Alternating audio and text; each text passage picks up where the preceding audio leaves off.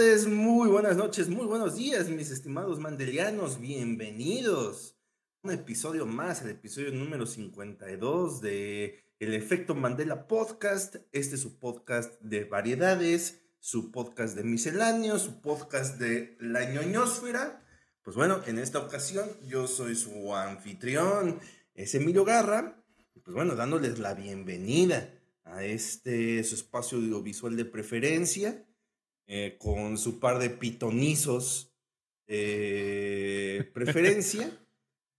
y pues bueno, darles muchas gracias por el apoyo que dan en las distintas plataformas.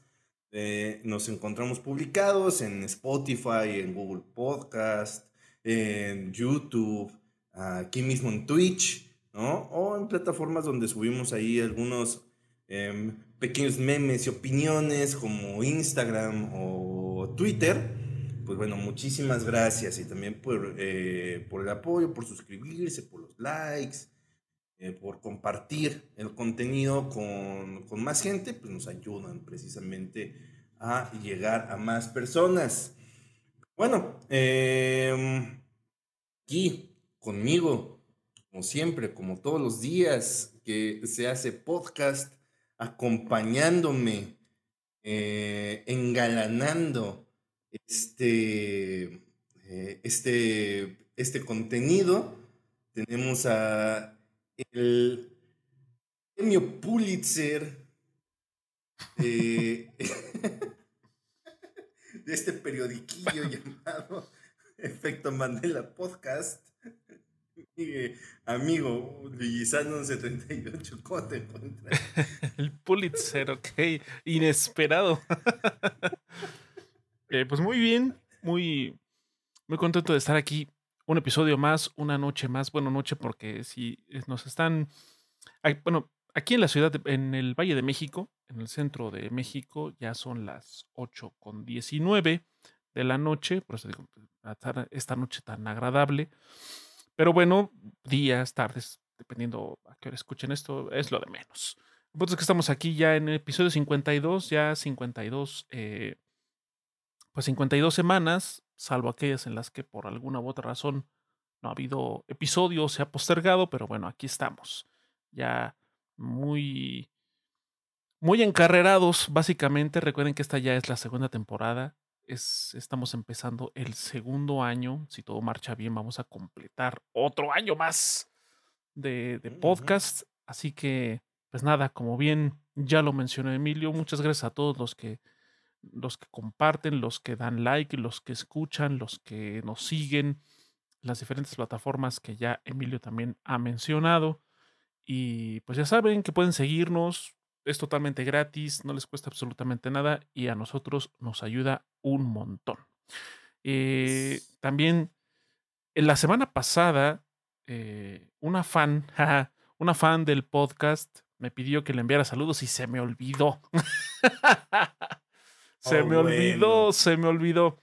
Pero ahora sí, lo puse como prioridad y no se me olvida. Así que un saludo a la fan, así, a la fan de, eh, del podcast. Ella sabe quién es, espero. este. Supongo. Supongo. Así que bueno, pues ahí está. Ya van de saludo. Gracias por seguirnos y escucharnos porque. Curiosamente. la fan del podcast. La fan, sí, porque no nos. Ella me parece que no nos eh, sigue en la transmisión en vivo, pero en, Spotify ahí está. Entonces, este, pues bueno, saludos. Saludos. ya, ahora sí.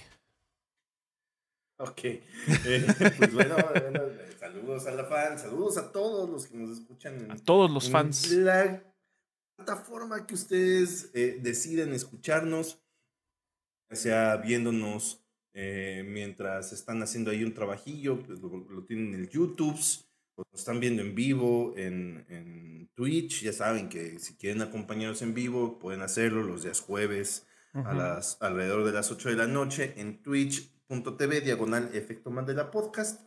Aquí estamos cotorreando. Eh, o eh, de plano se lo descargan y lo escuchan en, el camión, en el microbús, en el viaje, en el cagadero, no sé cómo lo, lo puedan escuchar por ahí mientras salen a hacer ejercicio, porque es como una nueva moda. Gente que pues ya no se descarga música para ir a hacer ejercicio, se descarga un podcast este, para salir a caminar o, cosas así. Bueno, si nosotros somos su elección, pues muchísimas gracias. Así que pues disfrútenlo, eh, disfruten estas estupideces mientras usted hace ejercicio y se pone fit. Así es. Cada vez nos ponemos más fat. Exactamente. Eh, vamos a pasar ahora, pasadas estas introducciones, vámonos ya a las noticias de la semana. ¿Para qué va?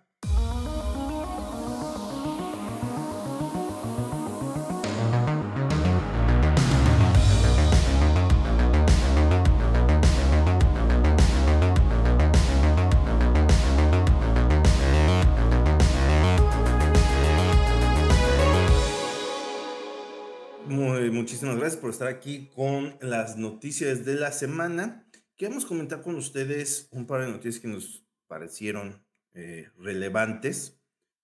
La primera de ellas, y es ya en su gustada sección, y ahora qué chingados con la guerra de consolas, eh, salieron por ahí unos reportes que están muy extraños.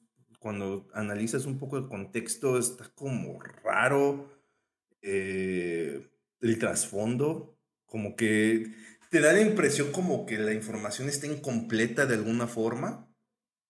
Bueno, salió en unos reportes eh, a través de, de, en, Brasil que eh, básicamente Microsoft llama que eh, Sony paga dinero a algunas desarrolladoras para que sus títulos no estén en específico en el Game Pass. No que no estén en Xbox, pueden estar en Xbox, pero que no estén en el Game Pass, que eso está haciendo que el Game Pass no crezca de la manera que, que quisieran. Y, precisamente estábamos platicando un poco antes de eh, aquí en la previa entre nosotros sobre este, este reporte que, pues bueno, no está como raro, no es como completamente oficial, pero hay gente que dice que sí es oficial, eh, que sea bajo unos documentos en Brasil. Eh, esta cuestión de por qué sí que pueden estar en Xbox, pero no en el Game Pass. Hay como cosas que, que sí, en efecto están como ojetes pero a la vez como que te hacen dudar de la veracidad de esto porque está como incompleto.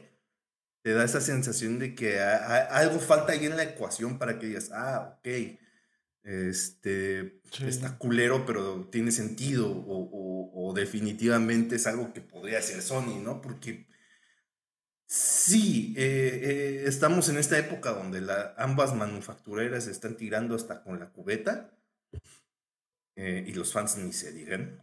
Pero hay, hay como cosas extrañas ahí que, que no terminan de cuadrar, ¿no? De que sea en Brasil, que la información esté como incompleta, que, que sí sea, o sea, que sí pueden estar en Xbox, pero no en el Game Pass. ¿En qué le afecta a Microsoft que un jueguito chiquito indie no esté en el Game Pass? Está como extraño, ¿no? Bueno, quién sabe qué tipo de qué tipo de perfiles sean los juegos en los que Sony está. Eh, pues, que está eso, o sea. Dando un dinero extra. La narrativa es esa de que pues, eh, le está pagando a desarrolladoras para que no estén en el Game Pass. En el Game Pass. ¿Qué juegos son? Quién sabe, pero.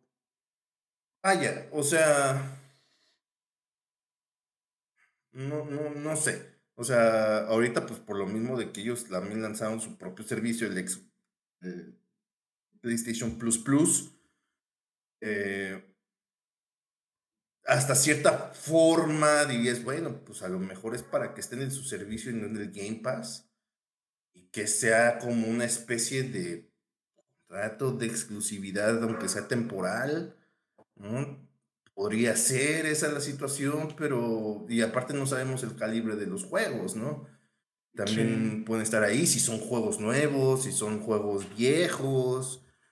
Eh, entonces está, está como raro, ¿no? Eh, al menos como lo presentaron los medios, es únicamente para enchilar la cola y que los fans que están acostumbrados a nunca leer las notas empiecen a pelear. Sí. Y precisamente pues es lo que pasó. Pero tú cómo ves esta situación? Pues la verdad es que es, algo que, que, estado, ha estado muy, muy extraño. La verdad, tanto Microsoft como Sony han, este, han estado en una especie de juego de berrinches. Primero, eh, Sony porque, o sea, primero Sony por algo que ni siquiera es un hecho, de que, de que no, no quiere que con la compra de Activision Blizzard por parte de Microsoft, las franquicias como Call of Duty lleguen o haya posibilidad de que sean exclusivas para la plataforma de Xbox. Y que pues eso va a afectar su mercado. Y luego, o sea, eh, en esa orden de ideas, en ese orden de ideas, pues Microsoft ha sido muy, eh, eh, por lo menos por el momento ha sido muy vocal en decir que no va a ser exclusivo. Call of Duty por el momento y hasta que se concrete la situación. No va a tener ningún tipo de exclusividad. cercano. Ajá, no va a tener ningún tipo de exclusividad con, con Xbox. Y la verdad, como ya lo habíamos comentado en un episodio anterior, pues tiene toda lógica. O sea, es. Y de hecho, ha habido también ya como comentarios un poco más eh, abiertos y, y, conocidos sobre esta situación en el que, pues sí, se afirma que si si, si Microsoft, si Xbox eh, acapara la exclusividad de, Call of Duty, por ejemplo, pues prácticamente se está dando un tiro en el pie. Porque es bien sabido que esta franquicia vende bastante bien en, en PlayStation. Entonces, pues en términos económicos, en términos de negocio, qué mejor que la competencia te haga ganar dinero. o sea, si tú vendes tu producto con la competencia donde se vende muy bien y vas a recibir dinero por ello, pues, ¿para qué lo quitas? Es, la, la, cachetada de guante blanco de excelencia. Recibir sí, o dinero de que tu producto se venda con la competencia es como de... Ah. O, sea, o sea, definitivamente a, a Xbox le conviene que siga siendo eh, Call of Duty y sus futuras entregas que sean multiplataforma. Y, Sony, también lo hace, por algo ya está vendiendo MLB The Show en Xbox. ¿Qué? Porque también quiere abrir esa, esa plataforma porque Xbox... o sea, el único país que consume juegos de béisbol así es Estados Unidos. ¿Y qué se vende más en Estados Unidos? Xbox. Pues les conviene que es un pendejo juego de, de, de, béisbol, se, venda, se venda en Xbox, claro. Y luego, bueno, o sea, eso fue como eh, lo. como lo primero que sucedió. Que, que prácticamente Sony se puso a hacer berrinche. Por algo que ni siquiera ha sido confirmado. Y ahora sumándole esto de que casi casi en una postura de ah, sí, pues entonces, ¿cómo ves que yo voy a, a, a, pagar un extra a ciertos desarrolladores, a ciertos estudios? para que juegos que pueden llegar a ser multiplataforma y que se van a vender también en Xbox no lleguen al servicio de Game Pass. Eh, lo que, no sé, o sea, esto pone sobre la mesa una cosa, que a pesar de que ya Sony le entró al, al oficialmente y de manera abierta al mercado de suscripciones de juegos, de catálogo de juegos sobre renta, más allá del PlayStation Now, que ese solo estaba disponible en, Europa. Eh, y creo que en algunas partes aquí de América, pero bueno.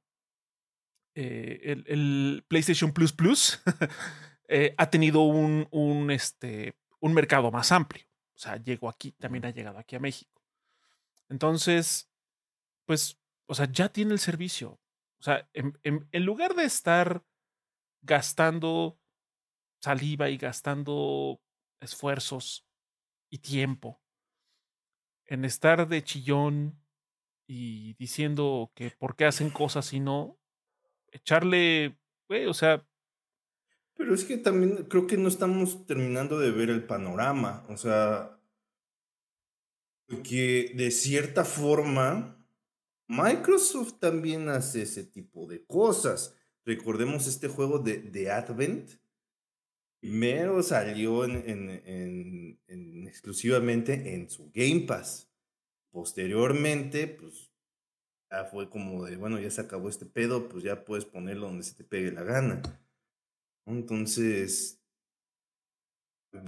de cierta forma es lo mismito, pero del otro lado.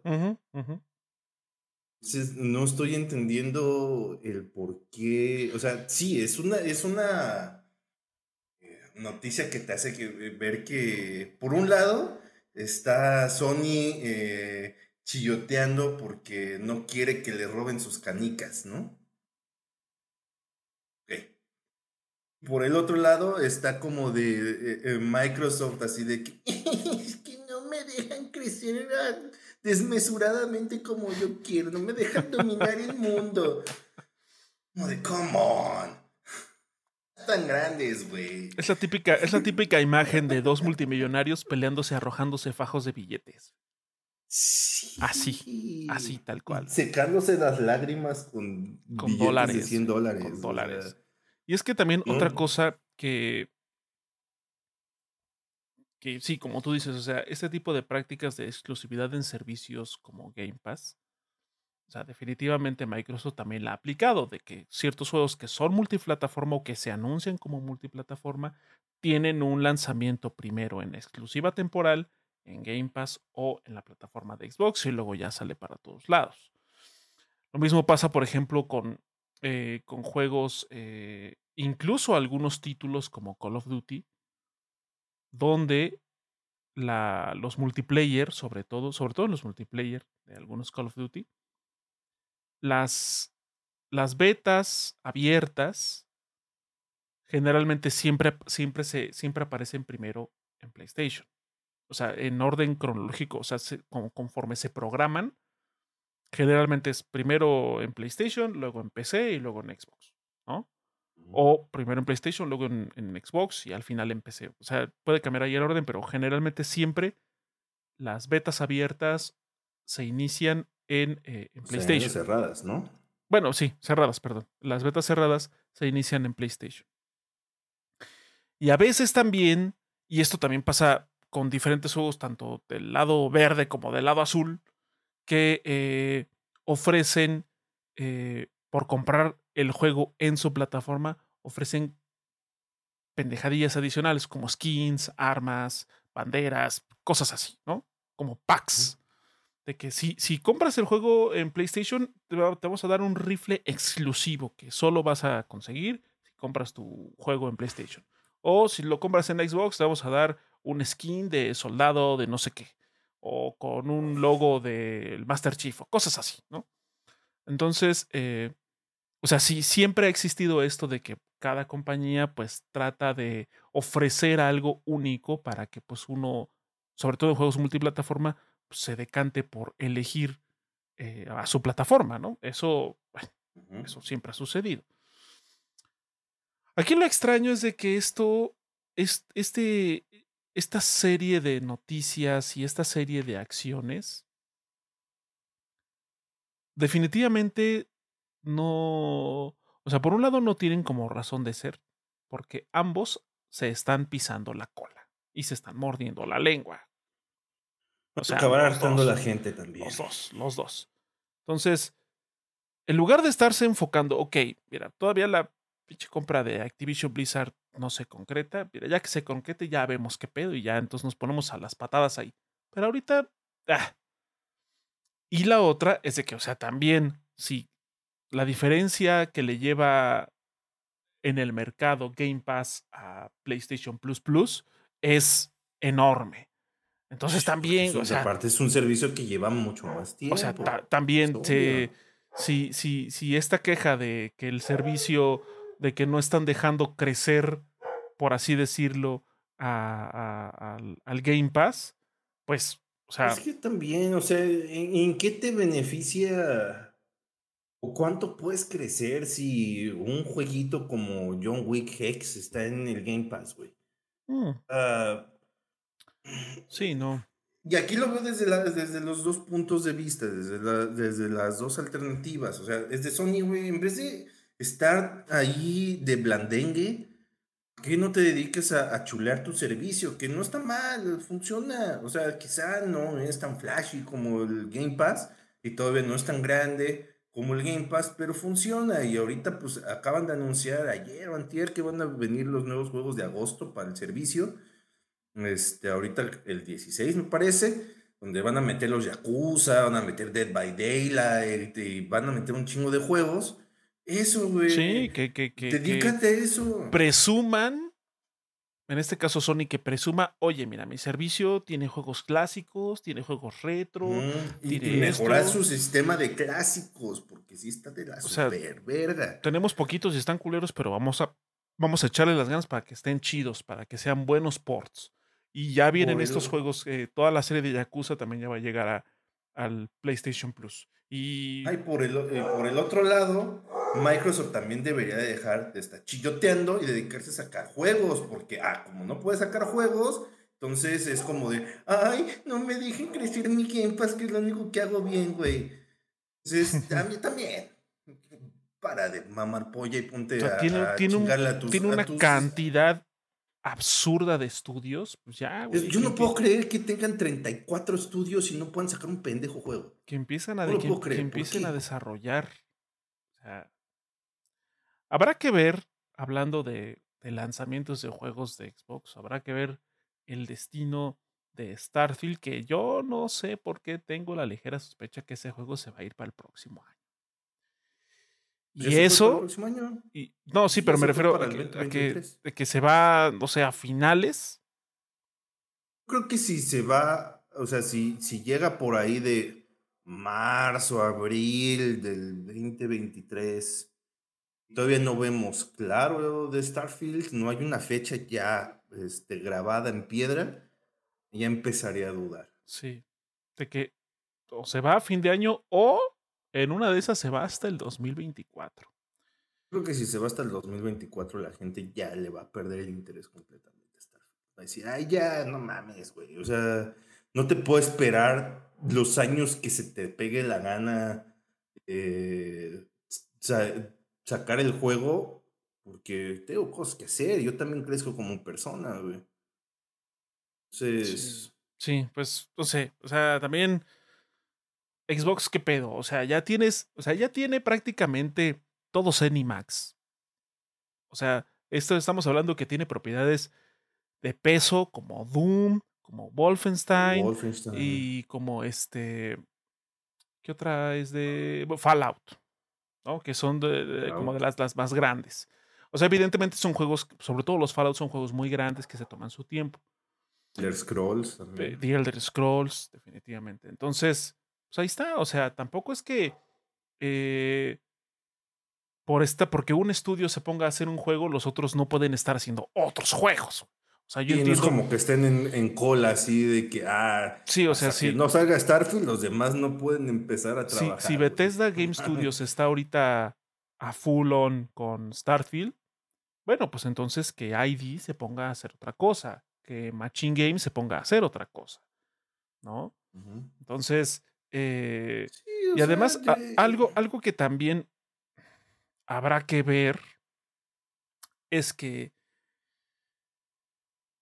en cuanto ya sea un hecho que Activision Blizzard van a pasar a formar parte de, de Microsoft, o sea, con ellos también se, se jalan un montón de estudios, como entre, entre los, los, que más, los que más me llaman la atención es Raven Software que es un estudio, pues, no es así gigantesco, pero es un estudio importante, es un estudio grande, que ellos tienen propiedades también muy interesantes que en su momento fueron los famosos clones de Doom, como Exen y Heretic. Entonces, si Microsoft se pone, se pone las pilas, puede revivir esas pinches franquicias ya teniendo esos estudios con él. Sin El problema es que se ve por dónde, o sea, ni con los estudios que ya tenía First Party desde hace un chingo de años lo está pudiendo hacer. Sí, Playground. Bueno, Playground y Tour 10 están así full on con Forza. Pero, güey, o sea, tienen chinguero de estudios más. Ahora, la cuestión aquí es esa, y, y, y de verdad extraño las épocas. Cada que sale una de estas pinches noticias que dices, ah, esto nada más es para la cola, güey. Extraño esas épocas donde no salía, o, no estaba Phil Spencer, o no salía Phil Spencer a decir mamadas. No, tampoco estaba Jim Ryan para decir mamadas, güey. Esa época donde Sony nada más se dedicaba a hacer ojete y nunca daba explicaciones de lo que, de lo que hacía, nada más lo hacía. Al estilo Nintendo. Sí, nada más hacían las cosas bien o mal, o súper mal, pero ahí te la boca. Si la gente chillotea, me vale verga. Así opera Nintendo. ¿Por qué no pueden hacerlo así? ¿Por qué tienen que estar acá de que, ay, es que me volteé a ver feo? Ay, es que te llevaste mi balón. Es como, ya, no mames, güey, ya están grandes, son señores de 50 y más de años, güey. No, deja de eso, o sea, también, Saliendo a decir mamadas, güey. También las pinches compañías ya llegaron a un punto en el que, güey, o sea, ya. O sea, definitivamente eh, andarse, andarse peleando por exclusividades y por, eh, ya sea exclusividades temporales o exclusividades fijas, eh, que bueno, ya las exclusividades de Sony ya son un poco más flexibles en el aspecto de que cada vez están saliendo más juegos para, para la PC, que la neta eso está muy chingón, sin duda. De hecho, mañana sale Spider-Man. Mañana, ya, ajá, mañana sale Spider-Man Remaster. Eh, para, para la PC. Y por lo, por lo que he visto, que por cierto, por estos, las personas que han tenido acceso anticipado al juego y han hecho incluso comparativas de cómo se ve la versión de PlayStation 4, la versión de PlayStation 5 y la de PC, e incluso desde un Steam Deck. Y la neta es que ese juego se ve que está bien optimizado. Entonces, Aparte, si de por sí en PlayStation 4 base corría chido a 30 frames y se veía padre, ahorita ya 60 y con ciertas optimizaciones para que se vea un poquito mejor. O hasta la implementación de ray tracing, pues ahí está. Entonces, pues es lo importante y es lo que siempre hemos dicho. Lo importante es que haya muchos juegos. y de que la gente juegue lo que pueda jugar. ya, dedíquense a jugar los juegos en vez de estar chilloteando por qué hace o no la otra consola. Sí, es que, ah. es que están restringiendo Game Pass. Mira, primero juégate todo lo que hay en Game Pass y luego ya vemos qué pedo. Ay, es que. ni siquiera sabes qué juegos están restringiendo de que estén. Ajá. o sea, ni siquiera sabes cuáles son esos juegos y de qué calibre y ya también. O sea, güey, primero juega y luego ya vemos qué pedo. Y también Sony. O sea, güey, todavía no han, no han, no han dicho absolutamente nada de que Call of Duty sea exclusivo. Pues ya párale. Se va a seguir vendiendo en, tus, tu pinche plataforma, güey. Bien, deja de estar de hocicón porque lo único que estás haciendo es ningunear a tus propios estudios, güey. Le estás dando demasiada importancia a Call of Duty. Sí, es importante, definitivamente. Pero, güey, no mames, tienes un chingo de estudios. Soccer Punch te han dado el prestigio que tienes. Soccer Punch, Naughty Dog, Insomniac. Por decir. PlayStation se tiene el, prestigio que tiene ahora. Estos, eh, ¿cómo le dicen? Pelijuegos, algunos, porque no tienen ni puta idea de análisis de, de, de videojuegos. Ese prestigio por sus estudios internos, no por Call of Duty. Sí, no. Obviamente que no.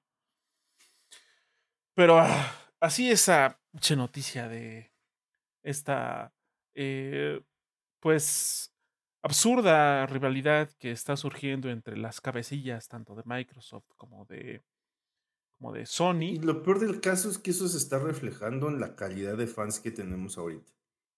Sí. Cada vez, eh, entre más baja la vara, entre más vulgar se vuelve la, discusión entre ambas este, compañías, más baja también el, calidad de fans. Cada vez se pelean por cosas más pendejas, güey. Como de no mames, güey. O sea, ¿qué nos podemos dedicar a jugar los juegos? Pues ahí están, para eso son. Es lo más importante. Eso son, güey. O sea, no estás comprando por lo menos, o sea, yo dudo que la gran mayoría de los fans, tanto de un lado como de otro, tengan en su poder acciones de la compañía como para como para ponerse tan intensos. O sea, güey, pues ya, o sea, es que a mí, yo siempre he sido PlayStation, pues, pues está chingón, pues sigue jugando cosas de PlayStation. nadie, te dice que, que no tengas una caja de plástico predilecta, pues eso está bien. Pero de eso, a salir, a, rasgarte las vestiduras por. Eh, eso es.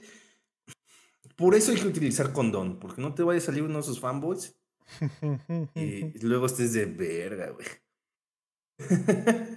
Sí, sean un, poquito, un poquito más, este, eh, ¿cómo decirlo amablemente? Sean más eh, conscientes, realmente conscientes de las cosas, maduren un poquito respecto a que pues, ustedes como, como consumidores, si bien tienen un poder bastante importante sobre las compañías, porque pues prácticamente si ustedes no compran, las compañías se van a la quiebra, así de sencillo. También sean un poco más flexibles y digan, mira, a mí no me importa si el Game Pass deja de crecer, a mí no me importa si Call of Duty tiene o no exclusividad. Lo que importa es que si siguen esos juegos y me gustan, pues los voy a seguir jugando. Se acabó. Sí, y aparte es, ¿En qué plataforma puedo jugar Halo? Xbox, ok, compro esa, punto final. Sí. ¿Qué plataforma voy a poder jugar Ghost of Tsushima? PlayStation, punto final, compro esa, listo. Oye, que quiero, quiero, quiero jugar, es, quiero, a mí me llama la atención Spider-Man. No para el, como ya no me alcanza para el, para el Xbox, entonces le voy a tirar mierda y es como... no mames. Sí, porque básicamente ese es, es el problema para pelearse. O sea, como no te alcanza, tienes que estarle tirando mierda al otro. es como de, güey, no, o sea. Relájense un poquito. Tener esa, tú dijiste tener esa plataforma, te chingas. Pues sí, relájense. Ya. Pero bueno. Pasando a otra noticia interesante, más que nada por que nos puede dar un panorama de lo que se viene a futuro con las plataformas de streaming, que pues definitivamente ahorita estamos a partir de un par de años antes de la pandemia, a través de la pandemia y a través de la pandemia empezamos a ver como este boom, este crecimiento desmesurado de las plataformas de streaming, ¿no? Eh, pero en el mismo periodo estamos viendo el nos está tocando ver el nacimiento el desarrollo, el crecimiento desmesurado que tuvieron y en algunos casos la muerte de algunas plataformas de streaming, ¿no?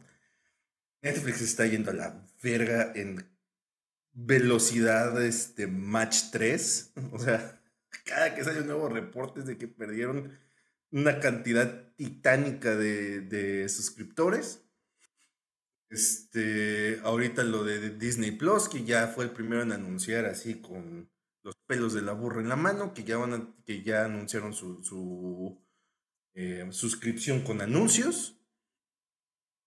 Este, que va a costar en Estados Unidos 7.99, o sea, ni tan barata. 7.99 dólares con 4 minutos de anuncios por cada hora. 4 minutos es un chingo, antes básicamente lo que se echan de, anuncios casi en, en, la, en la tele como verlo en la tele, básicamente. Es como la cantidad de anuncios que te ponen en Crunchyroll y Crunchyroll es gratis. Y ahora, pues, eh, todo este desmadre de, Warner Media, eh, que claramente es, tan no sabe hacer con sus cosas, no tienen un rumbo definido, no tienen nada, que están cancelando y deshaciendo cosas porque pues han tenido, claramente han tenido un chingo de pérdidas económicas. Entonces están viendo de qué cancelan y qué, este, qué deshacen o qué fusionan en todo caso para ahorrarse una lana, ¿no? Y pues bueno, una de estas casualties, una de estas pérdidas, pues básicamente es la plataforma de HBO Max, ¿no? Que apenas llevaba dos años en el mercado. Este, internacional. Aquí en México apenas llegó el año pasado.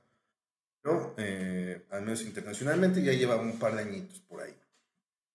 Y da lástima porque HBO, aparte de que era un servicio barato, me parece que cuesta 69 pesos al mes, pues, la verdad es que funcionaba bien y de contenido estaba bastante robusto, ¿no? Tenía esta ventaja de que muchas películas de Warner daban eh, con 45, 45 eh, días perdón, de, de, diferencia entre el cine y, y, la plataforma de streaming. En algunos casos se estrenó básicamente simultáneo o tenías la posibilidad de comprarla en, en la plataforma. ¿no? Entonces, se hace extraño porque por ahí pues, se había mencionado, para todo esto lo que van a hacer es disolverla para hacer una nueva plataforma junto con Discovery Plus.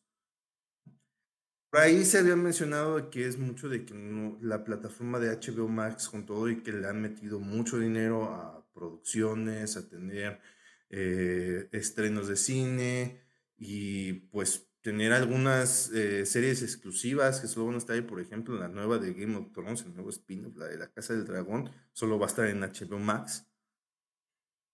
No han crecido en suscriptores como ellos hubiesen querido.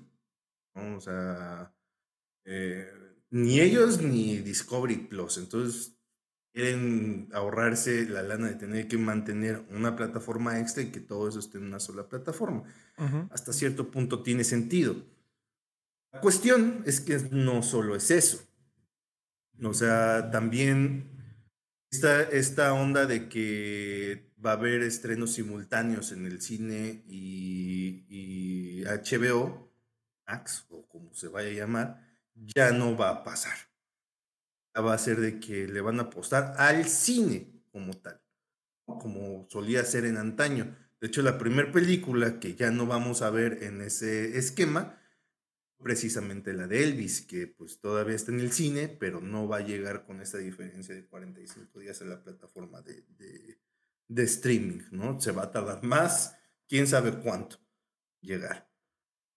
Y eh, aparte las cancelaciones que han tenido de algunas series y de, y de películas, ¿no? Pues ahorita se menciona mucho lo de Batgirl, pues básicamente una película que ya estaba terminada, o no, no, me acuerdo el nombre de esta chica que hace el papel de Batgirl, pero también estaba Michael Keaton y, y, este, y Brendan Fraser. Es una película que ya estaba terminada.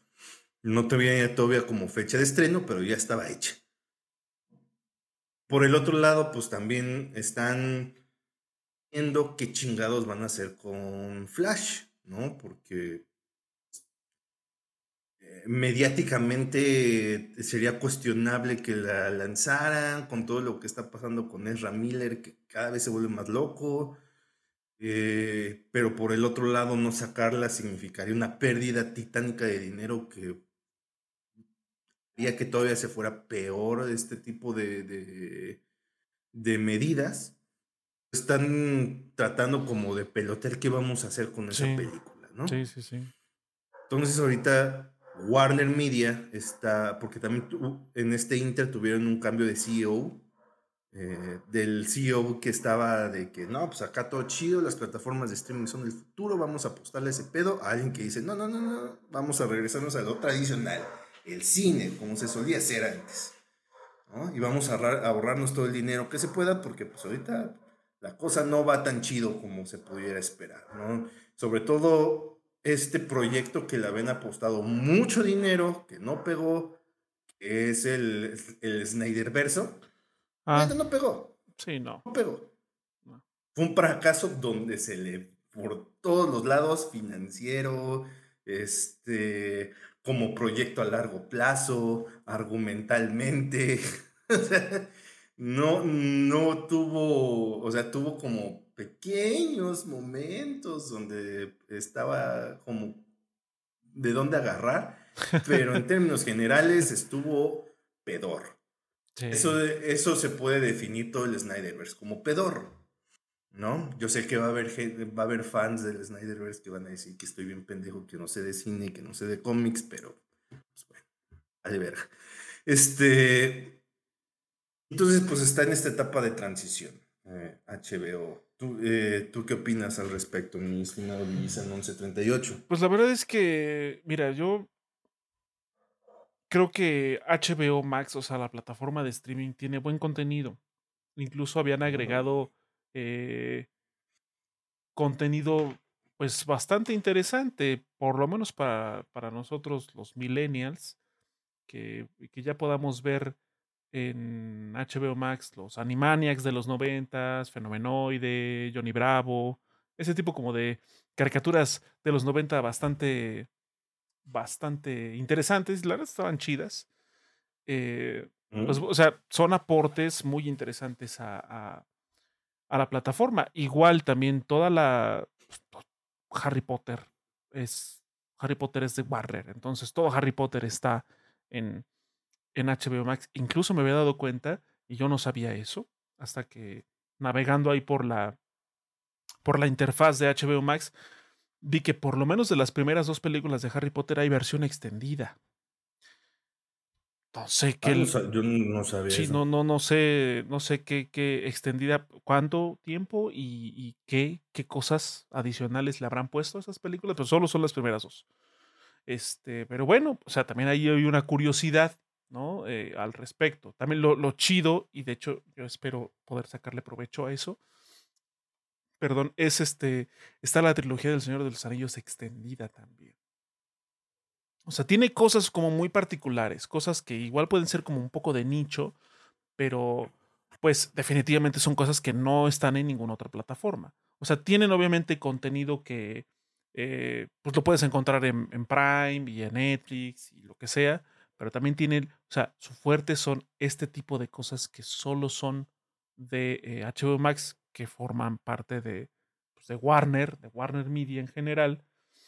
Y pues mira, eh, o sea, una plataforma que tiene menos de tres años de haber salido al mercado y que quiere ponerse a competir con gigantes como Netflix, que ya lleva ya casi 10 años, eh, gigantes como Prime Video, que pues tiene el respaldo eh, de, Amazon como tal.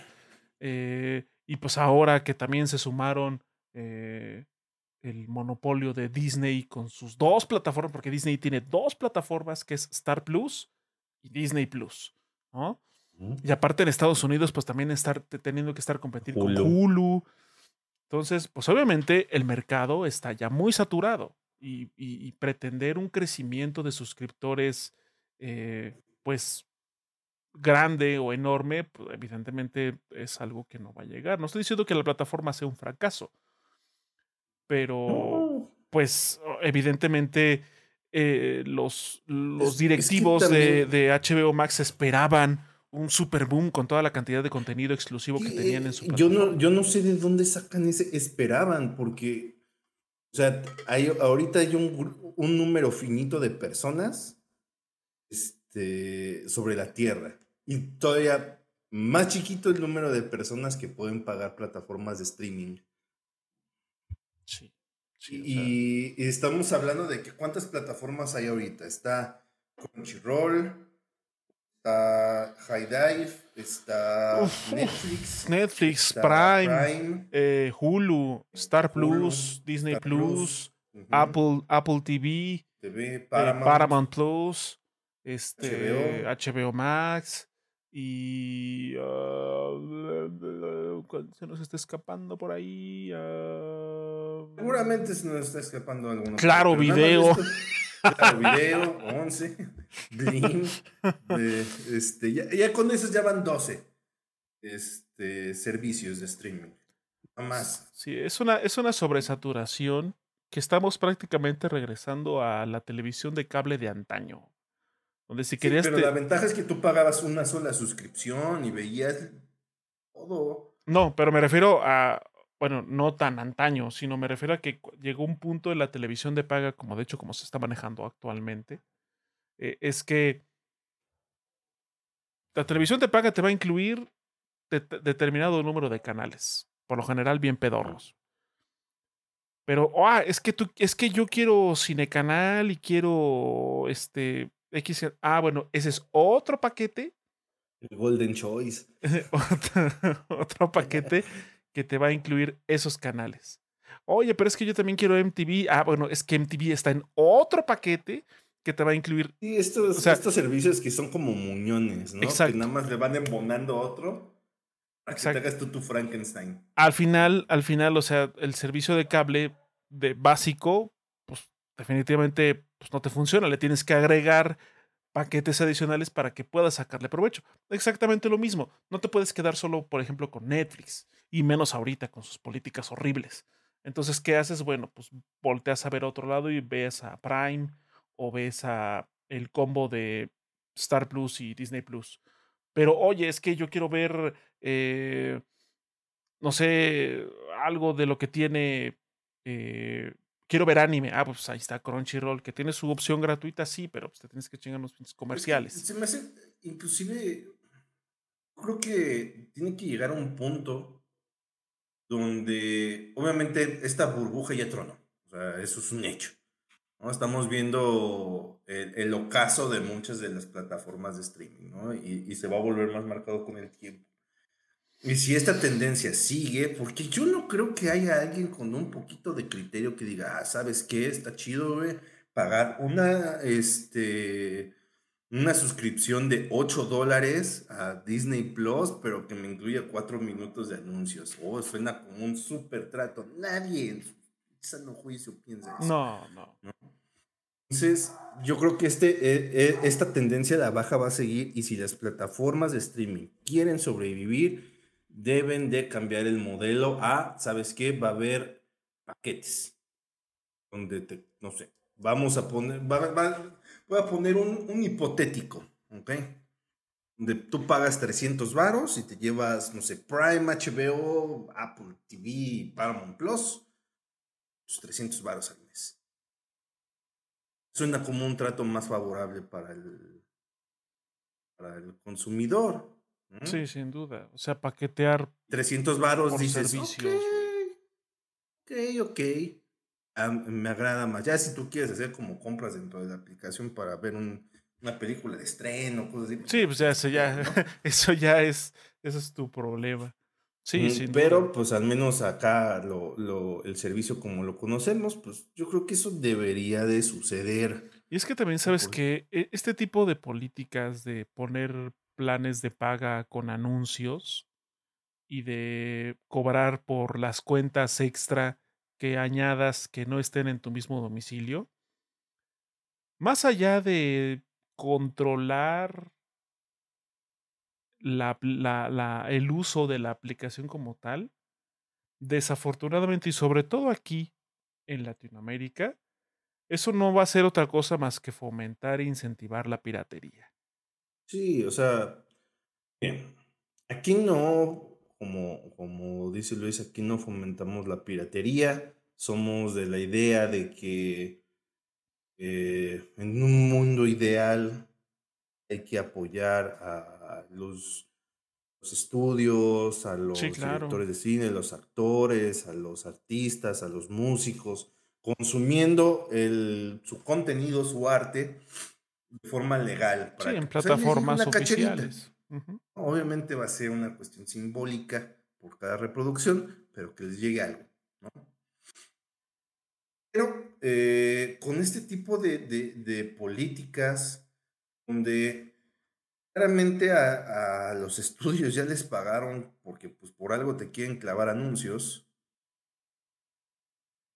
ya se hace ridículo y se hace muy poco friendly para el consumidor, muy poco amigable para el consumidor, ¿no? Porque, ¿por qué tendría que pagar este, por ver un contenido con anuncios? La lógica es de que pues, si ya me van a chingar con anuncios, pues mejor lo veo en Cuevana gratis. Sí, sí, sí, sí. Y desafortunadamente es lo que, lo que este tipo de acciones, pues de alguna manera eh, puede desencadenar, ¿no? Eh, entonces, sí, o sea, definitivamente consideramos que debe haber una estrategia un poco más, debe haber una estrategia menos agresiva con el consumidor respecto a las plataformas, porque ya son demasiadas. Y, por ejemplo, hay, hay personas, como en mi caso, pues yo luego me campechaneo las suscripciones. O sea, la, la única que tengo así como de. O sea, que no, que no puedo campechanear, pues es la de Amazon, porque yo eh, tengo el Amazon Prime anual. Entonces, pues ya se queda ahí, pues ya la chinga. Además, porque de hecho es el servicio más económico hablando de pagos anuales, por lo menos hasta ahorita. Entonces, porque te incluye Prime Video y los beneficios de Amazon Y los beneficios de, de, Amazon Prime. Entonces. Hasta una, y este hasta una suscripción a Twitch si quieres. Ajá, una suscripción también ahí a, Twitch. Y, y, bueno, o sea, hay, hay, veces, eh, ¿sabes qué? Pues es que acaban de, anunciar algo que está, que me llama la atención de Paramount. Bueno, pues ese mes lo va a pagar. Y nada más ese mes. Pero o sea, no voy a encimarla con otra suscripción, ¿no? Por ejemplo, no la voy a encimar con una suscripción de, perdón, de HBO Max. O cosas así. Yo, por ejemplo, lo que hago, yo lo que sí hago y no me da ningún remordimiento aceptarlo, yo luego aprovecho las promociones de las plataformas. Como hace poco la promoción de tres meses por el precio de uno de HBO Max, dije, bueno, pues vamos a entrarle. O sea, voy a pagar 160 pesos para eso por tres meses. Promociones. Pues órale, ¿no? Pero también termina esa promoción y pues vaya hasta que encuentre algo que vuelva a capturar mi atención o hasta que yo también me dé un respiro, porque pues seamos honestos, uno tampoco puede estar desembolsando más de mil pesos mensuales de puros servicios, de puros servicios. Pues, no, no. Y aparte también, yo espero que las plataformas, sobre todo porque Netflix puso esta moda de que todo el tiempo deben de tener estrenos super bombásticos, no es necesario. No. no, no, no. No es necesario, están gastando mucho dinero, realmente la gente no los está viendo porque no tiene tanto tiempo para, para verlo. O sea, con todo y de que, pues bueno, cada vez se normaliza más el trabajo remoto, el trabajo en casa, aún así tenemos tiempo finito para poder realizar otras actividades. Sí, claro. Sí, sí, sí. ¿Qué te dice, qué te garantiza que a huevo tenga que ser tu contenido, no? Qué padre que tuviste para pagarle a, hacer una película con los hermanos Russo y Chris Evans y Ryan Gosling.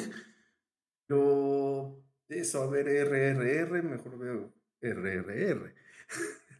Neta, ¿no? Entonces, también deben de bajar, y ahí es donde siento que HBO está tomando un buen, una buena decisión de bajarle un poquito al, al hambre de querer sacar cosas más grandes que Jesús todo el tiempo. No es necesario.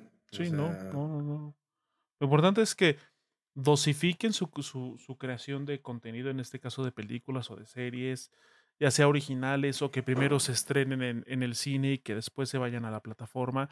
También no tiene que ser inmediato. O sea, desafortunadamente el ritmo de vida que llevamos es de que ya todo lo que demos ya, que no pase mucho tiempo para que ya esté disponible. Y no, tampoco se trata de eso. O sea, que tenga su corrida, una película que tenga su corrida tradicional en cines, que esté el tiempo que, que necesite o que pueda estar en cartelera, y después de eso que tenga un, un, descanso, y ya después que le entre directamente a las plataformas. O sea, no tiene por qué ser a los dos meses, al, al mes, a los tres meses, no, o sea, se puede tomar su tiempo, no pasa nada. O sea, no es como que, ay, es que ya no alcancé a ver la película en el cine, ya no la voy a ver jamás. No, eventualmente va a llegar a un servicio de streaming.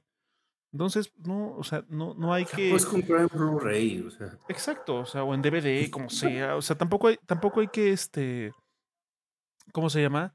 Eh, también hay que evitar exigirnos a nosotros como consumidores estar probando cosas nuevas todo el tiempo.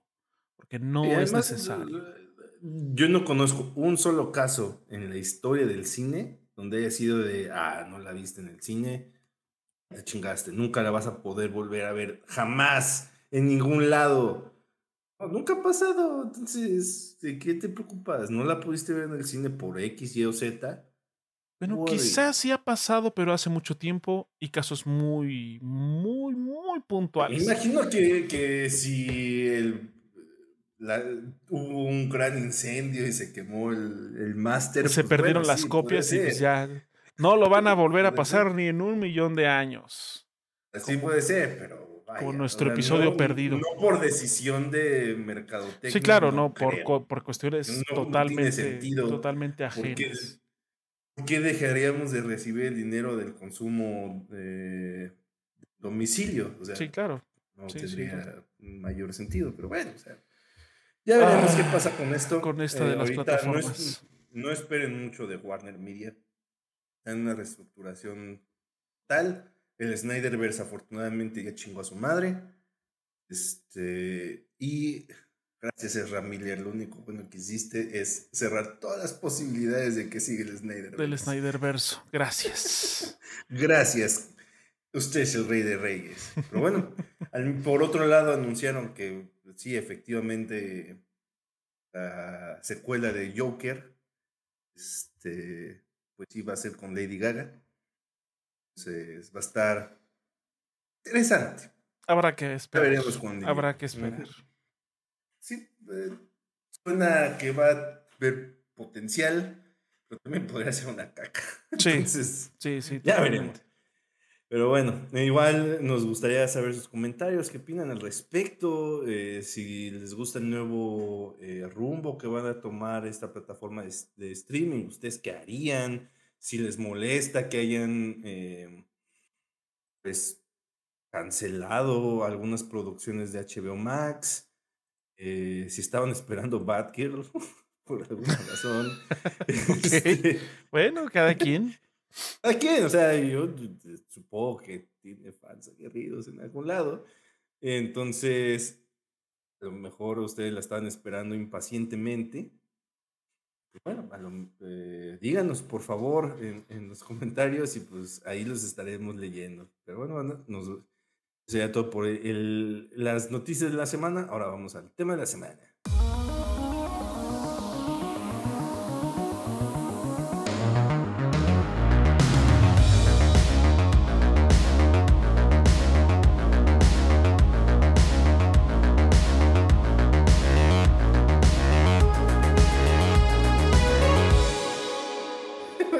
Aquí de vuelta con el, tema de la semana, banda.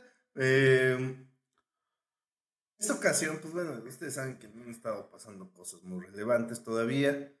Eh, estamos ya enfilándonos para eh, la temporada de fin de año, la temporada fuerte de, en la industria de los videojuegos, este, donde pues vamos a, pues ahora sí van a salir varias noticias, empezando por retrasos, tengan ustedes pues, segurísimo, Sí. pues bueno, algunos estrenos muy importantes que se esperan hacia fin de año, ¿no? Eh, pero, en vista de esto, queríamos hacer unas recomendaciones eh, sobre una película, una serie y un videojuego eh, de este año, para que pues ustedes tengan eh, un par de opciones en, la- en las tres categorías para poderlo consumir, ¿no? Eso sí, la, la serie, al menos la, la más reciente temporada tiene que ser de este año, o de plano ser un producto nuevo de este año, película también. En el caso del, del juego, pues entendemos, nosotros también somos el caso de que pues, no todo el tiempo se tienen mil varos casi para pagar un juego eh, nuevo, ¿no? Entonces, pues básicamente va a ser que lo hayamos jugado en este año, no necesariamente eh, que sea eh, salido en el 2022, ¿no? Pudo haber salido en el 2021, 2020. Tampoco nos vamos a ir así tan, tan, tan, tan, tan atrás de que, ay, sí, yo les recomiendo un jueguito que se llama Mario 64. Pues no, tampoco. ¿no? Pero, eh, que, que al menos ya lo puedan conseguir de forma más fácil. ¿no? Sí, más accesible. Sí, más accesible, porque estar en alguno de los servicios de del PlayStation Plus Plus o del Game Pass o que esté muy barato en Steam o Go. alguno así GOG, que de esos pinches descuentos que luego, ah, sí tienes un cupón del 99% de descuento. Entonces, bueno, puede suceder. Sí, sí, Entonces, claro. este, e- esa sería como la dinámica. Y pues, eh, mi estimado Luisano 78, una serie que quieres recomendarle a la banda para que vea y por qué, y en dónde la pueden ver. Una serie. Bueno. Eh, este año, bueno, a principios de este año salió la temporada 6, me parece. Sí, la temporada 6 de eh, una serie que se llama Outlander, ya la he mencionado anteriormente. Esta serie que es de... Es una serie de época combinada con fantasía, vamos a decirlo así, porque involucra viajes en el tiempo. Saltar de los 40 a. de 1900, de los, bueno, de los 40 de la, de la posguerra a eh, el siglo XVIII. Y luego saltar a los 60 y luego regresar al siglo XVIII. Entonces, eh, la verdad es que a pesar de que esta última, bueno, esta, la, más reciente temporada nada más fue de siete episodios, me parece. O sea, fue una temporada corta porque pues, hubo ahí situaciones eh, que hicieron que no se extendiera, porque habían sido temporadas de 14 episodios, de 13 episodios. Eh, pero aún así creo que vale mucho la pena. La verdad es que esa serie está muy chida. Yo eh, no, no me canso de recomendarla. Esa la pueden ver en Netflix y la pueden ver en Star Plus también. Eh, supongo, es menos que como no tengo todas las plataformas, igual por ahí a lo mejor también está en, en Paramount o en HBO, qué sé yo. Pero bueno, las principales, o por lo menos donde, donde yo he visto que están, es en Netflix y en Star Plus. Eh, es una muy buena serie está muy bien, este, o sea, muy bien ambientada, está súper chida y además tiene estos, estos toques como de eh, tramas de complot y de traiciones que luego eh, llegan a ser muy interesantes por la manera tan cruda, particularmente que son retratadas algunas cosas. Entonces, esa, esa sería la, la serie, la serie que, que recomendaría, sobre todo porque, pues sí, esta última temporada salió a principios de este 2022. Eh, ok, pues ahí lo tienen. Outlander en Star Plus y en, Netflix. En mi caso, eh, estuve ponderando entre tres opciones, pero creo que la que más disfruté en términos generales es definitivamente la tercera temporada de The Voice. Salió este año. Y pues, le fue tan bien que pues ya confirmaron que sí iba a haber una cuarta. Eh, qué bueno, porque si no se quedaría de una manera muy inconclusa la serie. Este, y esta serie que, pues bueno, está basada en los cómics del mismo nombre, que cada vez se aleja más de, de lo... Empezó como muy a la par, manejando muchas situaciones idénticas al cómic, pero poco a poco se han ido como también tomando ciertas eh, libertades creativas eh, con algunos personajes para, pues bueno, eh, que sea su propia cosa, al final de cuentas. Y no lo veo mal, ¿no? al respecto. O sea, sí, al principio sí como que te, te agarra en curva porque pues tú ya esperabas que pasara algo que ya conocen eso en los cómics y resulta que aquí no va a pasar eso, muchacho. Aquí, hacemos nuestras propias reglas. Y la tercera temporada, eh, pues bueno, ya saben que es esta serie donde es una sátira mucho al, al, material de superhéroes en general, ¿no? no solo a las películas o a las series o a los cómics, sino a todo tipo de material que tenga que ver con superhéroes y tratando de aterrizarlo en qué pasaría si realmente los superhéroes o, la gente con superpoderes, que realmente no son héroes, este, existiera en la vida real. Claramente serían gente horrible. ¿Por qué? Porque pues, están hasta arriba de la cadena alimenticia. ¿Quién, le, quién les podría hacer este se llama? ¿Quiénes podría ser competencia? ¿Quién, podría ser un obstáculo para ellos? Pues, está cabrón. tienen toda la vía libre para ser personas súper horribles. Mucho de lo que. Eh, y cómo son al mismo tiempo en una especie de relación simbiótica eh, un producto de la mercadotecnia, ¿no? eh, para vender juguetes, para vender películas, para, este, ¿cómo se llama? Vender refrescos, cigarros y cuanta más se les ocurre a las corporaciones. En esta relación de beneficio mutuo, ¿no? Donde pues a los superhéroes los, los tienen súper consentidos con lo que sea que se les ocurra, ¿no? Eh, y al mismo tiempo pues ellos prestan su imagen para vender.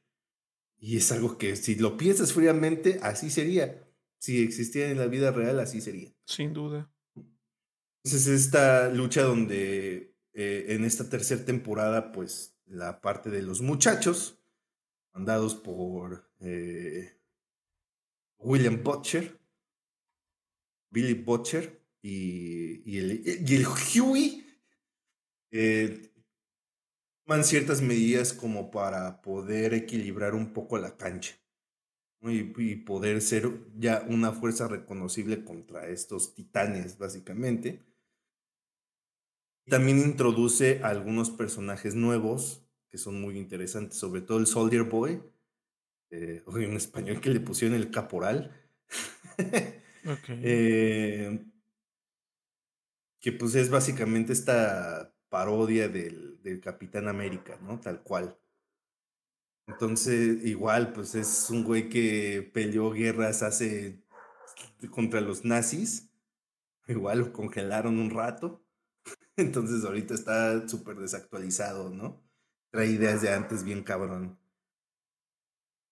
Entonces es una serie cruda, sobre todo la primer escena por de esa película, de, de, esa serie que pasa como a los 20 minutos de que empieza el primer capítulo, ya te va sentando el tono de qué va a pasar. Si, van a ver sobre todo el primer capítulo, no lo recomiendo, por favor, porque van a decir, oh boy. Pero en términos generales está muy padre, o sea, sí te mantiene todo el tiempo con qué va a pasar en el siguiente, en el siguiente episodio. Ahora, ¿qué va a salir? Y sobre todo este tiene la cuestión de que como se centra mucho en Homelander, este Superman malo, vamos a decirlo, empezamos a ver ya cómo se empieza a volver loco. Y le empieza a valer madres pues, la percepción que, que tenga la gente de él. Lo empieza a utilizar a su favor. Básicamente haciendo como una analogía de lo que pasó con Trump de cómo empezar a radicalizar con sus opiniones muy personales a la gente, es algo de lo que intenta reflejar en la figura de Homelander. Entonces empieza a volver muy interesante, de que ese güey la empieza a perder. Y, y empieza a dar discursos en público donde manda la mierda a todo mundo y hablar de real truth según él, pues la gente que luego no tiene criterio dice, sí, a huevo, yo te apoyo porque tienes toda la razón. ¡Quiten trabajo! Básicamente. Entonces, eh, em, se empieza a ver muy interesante cómo empiezan a desarrollar esa parte de Homelander, ¿no? Eh, esta la pueden ver pues únicamente en, en, Amazon Prime, en Prime Video. Ahí están las tres temporadas. Disfrútenlas porque pues la cuarta temporada va a llegar hasta el 2024, y que todavía le cuelga un rato. Eh, pero pues sin duda yo creo que va por un muy buen camino. Me está gustando mucho lo que están haciendo, aunque se están tomando muchas licencias respecto al, cómic. Eh, pero va por buen camino. Me gusta, me gusta lo que veo. Nice. Bueno, eh, esa sería la serie que yo les recomiendo. Estimado Luisano 78, una, peli una película que le quieras recomendar a la banda. Top Gun Maverick. Sin duda. Es la película. Bueno, híjole, es que hace unos días vi una que me que recomendó Emilio en Twitter. Una película de la India que dura tres horas que está en Netflix, pero bueno, esa. O sea, como que ahí se va. Pero la neta es que la, de Top Gun Maverick, que la sí tuve oportunidad de ir a ver al cine, definitivamente es una. Es un peliculón. O sea, y no estoy hablando porque sea una película con una historia súper compleja y con, eh, con, con, dramas. O sea, no, es una película súper básica. O sea, la, la premisa de la película es muy básica, pero funciona muy bien. O sea, de hecho es una película que, que mantiene el interés, no ha, eh, cuando la película se toma sus respiros para meter eh, el humor, meter el drama, meter el romance, siento yo que está como muy bien balanceado. Y definitivamente donde la película brilla son en sus secuencias de acción, en el, el montaje que tiene. Es una película muy, muy, muy, muy, muy buena, muy bien hecha. La verdad, perdón, la verdad es que se nota que le, que le sentó bastante bien los, los muchos retrasos que sufrió esa película. De hecho, se, se, yo desde que vi los, los trailers allá por el 2019, antes de la pandemia, yo dije, ah, eso se ve bueno, la quiero ver. Y se postergó, y se retrasó, y se retrasó, y se retrasó, y se retrasó. Yo en un momento dije, puta, esta película no va a estar tan buena, ya son muchos retrasos, ya hubo y aparte, supuestamente ya la habían terminado como desde el 2020, pero la, la enlataron. Sí, prácticamente la enlataron y buscaron como pues, el momento para estrenarla. Entonces, bueno, pues el momento llegó este año. Y la verdad es que es una película estupenda. O sea, la neta. Y, y, y no, no, no porque lo diga yo que realmente me gustó. O sea, ha sido una película de las pocas películas que he visto en el cine y en tiempos recientes, hablo de tiempos recientes, los últimos, ¿qué será? Los últimos 10 años quizá, en los que en el cine realmente me he emocionado. He estado así como, ¡ah! ¿Qué va a pasar? ¡ah! porque... Está muy bueno, güey. Sí, e, exacto. O sea, porque realmente, realmente te... A mí en lo personal me, me, me, me, me atrapó por, la, manera en la que está contada, por las acrobacias, por las escenas de acción, eh, o sea, todo, todo el conjunto en general. La verdad es que es una muy buena película. Y también algo que, que creo que ya no está en el cine, pero en cuanto, supongo que va a llegar eventualmente a alguna plataforma. Estoy seguro que sí, porque la, la semana pasada pasé por un cine y me parece que todavía la vi en cartelera. Ok, pues, o sea, dependiendo de dónde nos estén escuchando, de dónde nos estén viendo, si en su, si en su ciudad, en su pueblo, en su comunidad, en su colonia hay un cine y de pura casualidad todavía la están exhibiendo y no la han ido a ver, vayan a verla. En caso de que no, En, en caso de que no, pues es una película que eventualmente va a llegar a algún servicio de streaming o si no, pues ya la va, a estar disponible. Tiene toda la pinta de que va a estar en Paramount Plus en eh, poco tiempo. Sin duda. Entonces, este. Eh, definitivamente es, es, es la, la, la, la mejor película que he visto este año. Y le gana por poquito a otra que también pudo haber, pude haber mencionado. Pero, pero sí, definitivamente Top Gun Maverick es. Y como dato, esa película ya desbancó en recaudación en taquilla a Titanic, que hasta el 97 había sido la película más taquillera de la historia, que después fue superada por, eh, Avatar. por, por Avatar, y después Avatar fue superada por, Avengers por Avengers Endgame y luego no primero por Infinity War y luego por Endgame y ahora quieren hacer lo mismo con, con Avatar otra vez. Pero bueno, o sea. Es que volvieron a estrenar en, en cine Avatar y ya recuperó. Sí, el, recuperó el, trono. Pero.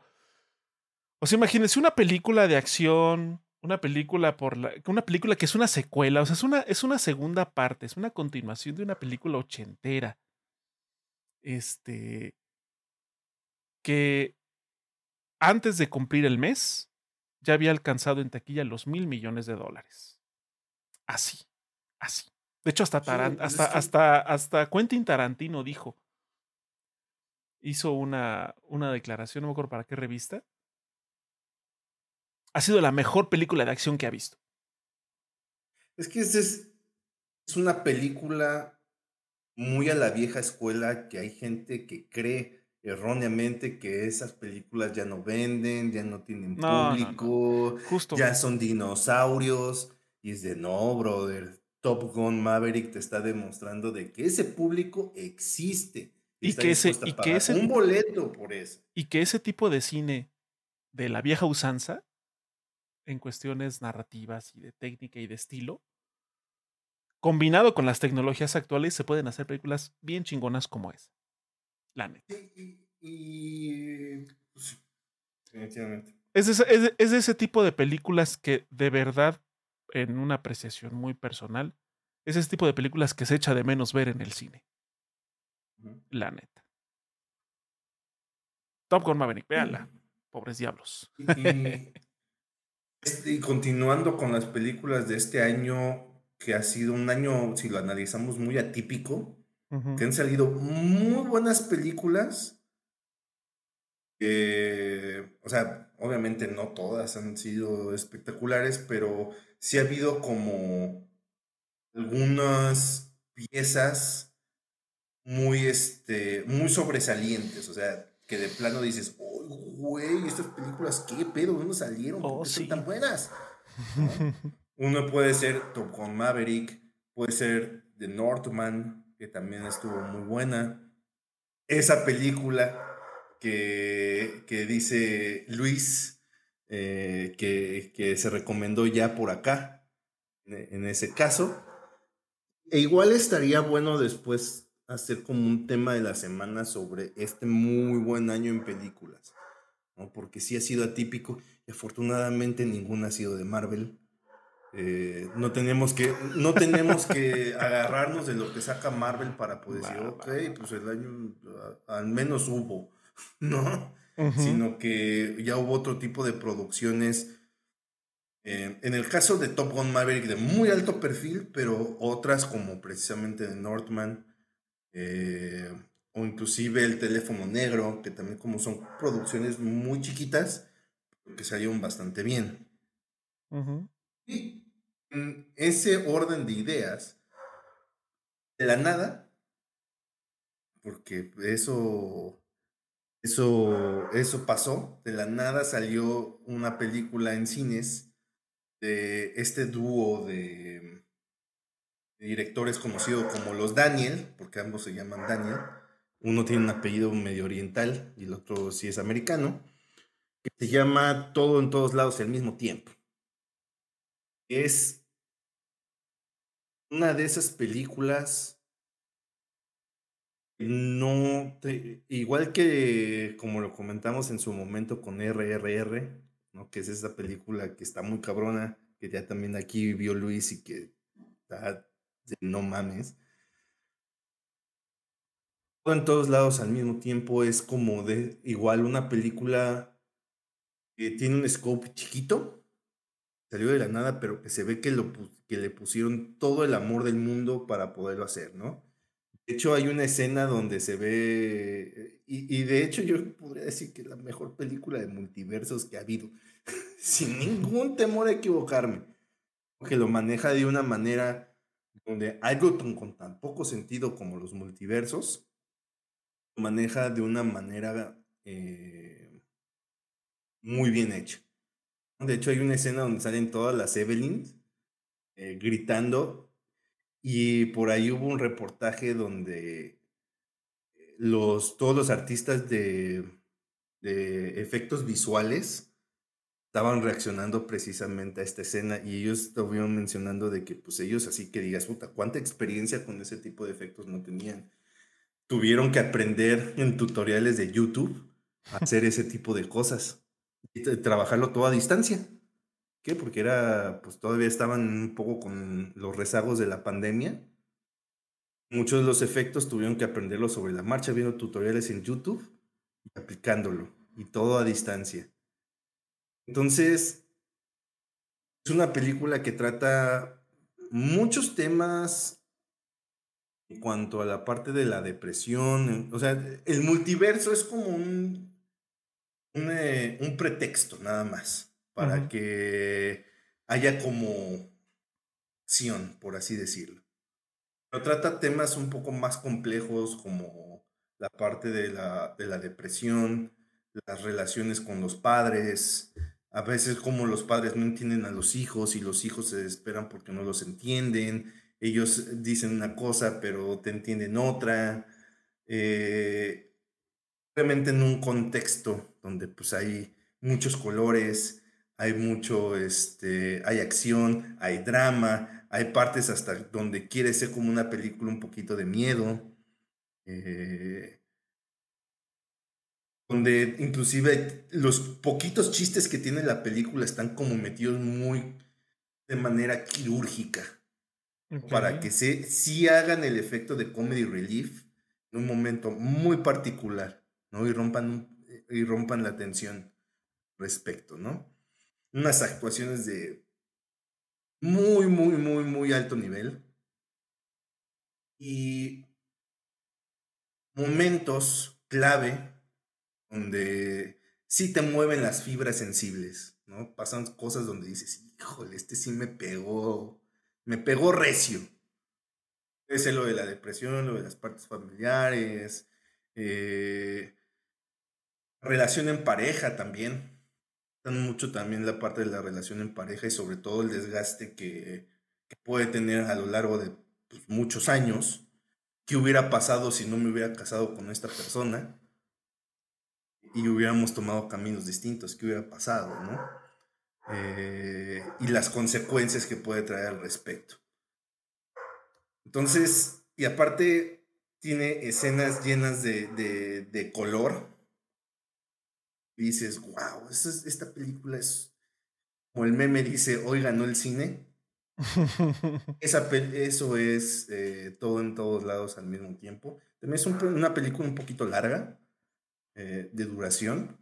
Y sí puedo entender que a veces la gente no como que se desconecte al principio porque sí se toma un rato en, en, arrancar. Se toma sus 20 minutos, media hora en que va un poquito lento al principio, pero una vez que se deschonga esa película, es un viaje a, cosas que ni siquiera te hubieses imaginado que pudieran tener sentido, pero dentro del contexto de la película lo tienen. Y, por ejemplo, tiene esa, famosa escena de las rocas, donde hasta esa escena donde no hay ni un solo diálogo hablado, se vuelve memorable. Eso si busca como muchas escenas de, la, de esa película van a ver esa escena de, de las rocas, que es muy memorable y no hay ni un solo diálogo hablado. Solo es un panorama donde hay dos rocas y es un cañón. Y tomas muy bonitas también. Entonces, es una de esas películas que también junto con RRR donde, y Top Gun Maverick y, The Northman, donde esperemos por favor que le hagan justicia a este tipo de películas que están hechas con todo el corazón del mundo. Yo no dudo que, por ejemplo, Elvis le hayan puesto mucho empeño pero ya, por favor, que nada más pelen a los pinches biopics. Siempre tiene que haber una por año y que esa sea la que gana porque, ay, nos recordó la nostalgia de ver a Elvis. No, o sea, estas películas están excelentes y te proponen algo nuevo. En el caso de Top Gun Maverick no tanto. Mm. Pero es, lo nuevo es regresar a lo viejo. Exactamente. Eh, por ejemplo, de Nordman, que pues lamentablemente pasó muy por debajo del radar, porque pues es una película muy, eh, muy independiente, pero que está bien buena. Y en el caso de RRR, pues la gente luego no le quiere dar el beneficio de la duda porque dice, ay, es que es sin hindú. ¿Qué? Porque pues, bailan y hacen... Y supieras que sus producciones a veces son más grandes que las de Hollywood. La neta sí, la neta sí. Ese es un festival. RRR es un festival de que a lo mejor la trama se te ah, X. Es un pretexto. Ajá. Es un pretexto. O sea, no es mala, pero es súper genérica, súper. Eh, me.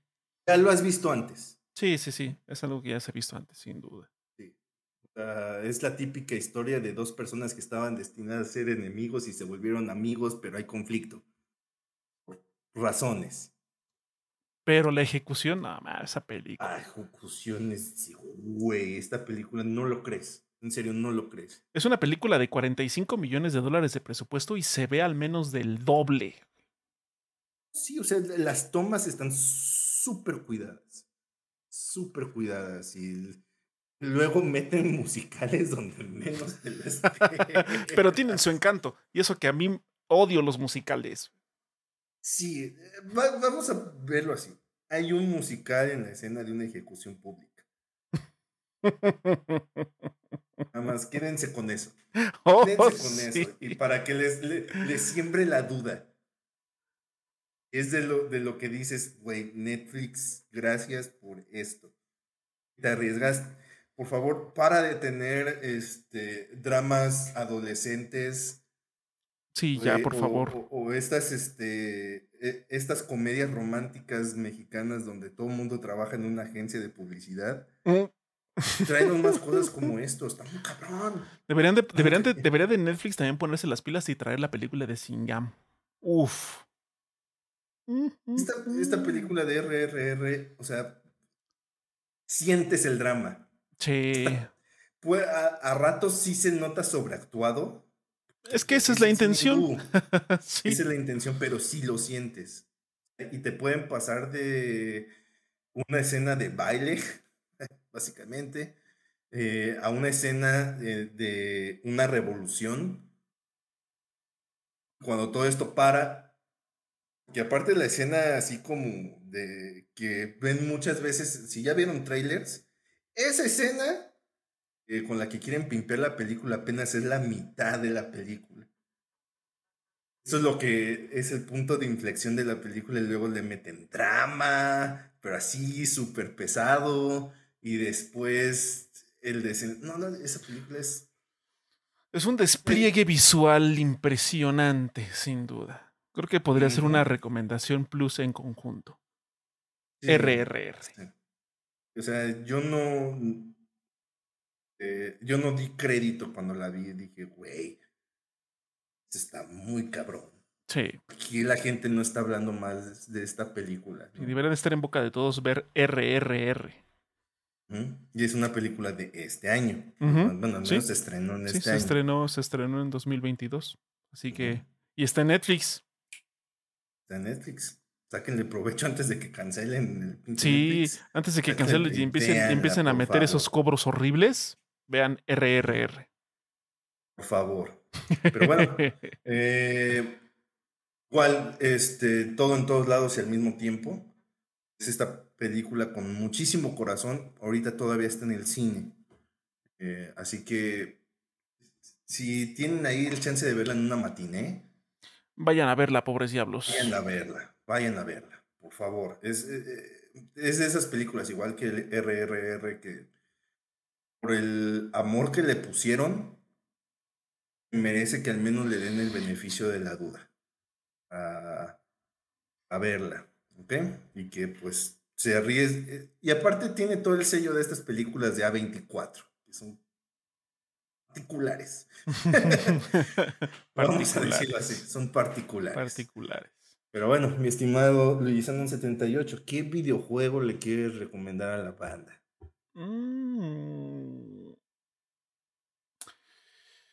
Pues eh, este, este juego sí es de este año, de hecho. Tuve, afortunadamente tuve la oportunidad de poder adquirirlo. Que es un juego que no, no, no he sido ni había sido antes de él como particularmente ha sido a ese tipo de experiencias y sobre todo de ese, de ese estudio. Estoy hablando de Elden Ring. ¿El Ring? El, el del Ring. Elden Ring. La verdad es que por lo menos las los pocos acercamientos que yo he tenido con los juegos de Front Software, que ha sido Dark Souls 1, Bloodborne y ya. Nada más esos son los únicos dos títulos de From Software que he jugado antes de Elden Ring. Puedo decir que Elden Ring es como la suma de todo.